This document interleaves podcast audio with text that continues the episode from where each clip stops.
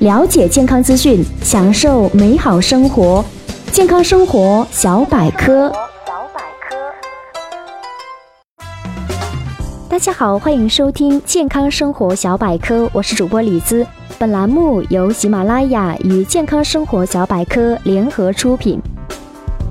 那么，有一位健康专家说，晚餐的作用呢，四分之一是用来维持生命的。而另外的四分之三呢，是用来维持医生的收入的。那么健康合理的晚餐标准就是，当第二天我们起床的时候呢，感到没有饥饿感。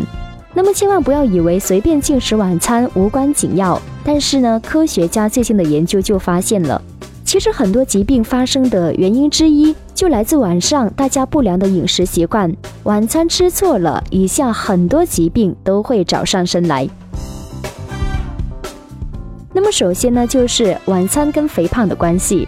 那么有统计呢，百分之九十的肥胖者源于晚餐吃得太好，吃太多。那么再加上晚上我们活动量本来就小，所以呢能量消耗特别低，而多余的热量在胰岛素的作用下呢，大量合成脂肪。那么日积月累，肥胖也就是这样形成了。则呢，生活中不少有正在进行节食减肥的朋友呢，往往忽略了非常重要的一点，就是晚餐节食的一个重要性。那么不吃早中餐，可是呢晚上却大吃一顿，以至于身体是越减越胖了。那么第二点就是晚餐跟糖尿病的关系。那么长期晚餐过饱的话呢，经常会刺激到胰岛素的大量分泌。就特别容易造成胰岛负担加重，加速老化，进而呢会诱发糖尿病。同时，肥胖呢也会引发糖尿病。那么第三点就是晚餐跟肠癌的关系。如果晚餐我们吃得过饱的话呢，蛋白质食物没有办法完全被消化掉，那么在肠道细菌的作用下，就会产生有毒的物质。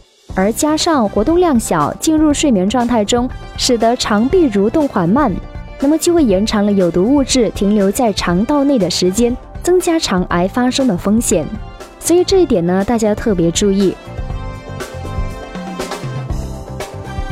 那么第四点就是晚餐跟尿路结石的关系。人体排钙尖峰值期是在晚餐后的四五个小时，如果我们晚餐吃得太晚的话呢？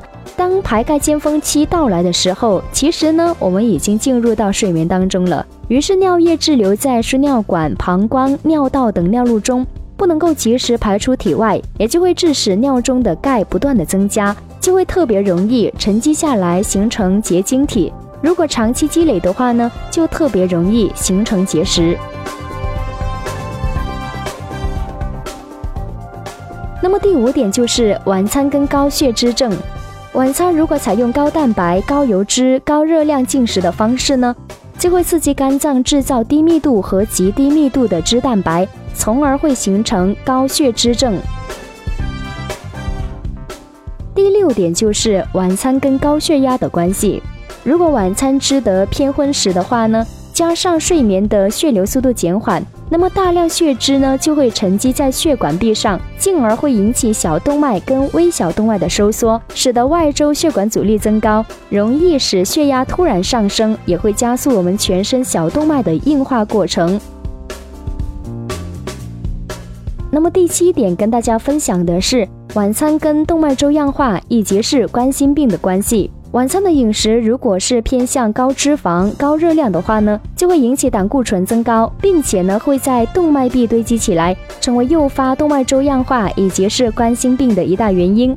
而动脉粥样化呢形成的另一个主要的原因就是钙质沉淀在血管壁内，因此晚餐的剩食、美食、饱食以及是比较晚吃晚餐的话呢，都会引发心血管疾病的主要原因之一。而第八点就是晚餐跟脂肪肝的关系。晚餐如果吃太好吃太饱，血糖跟脂肪酸的浓度呢就会加速脂肪的合成。那么加上晚间活动量小，也会加速脂肪的转化，极易形成是脂肪肝。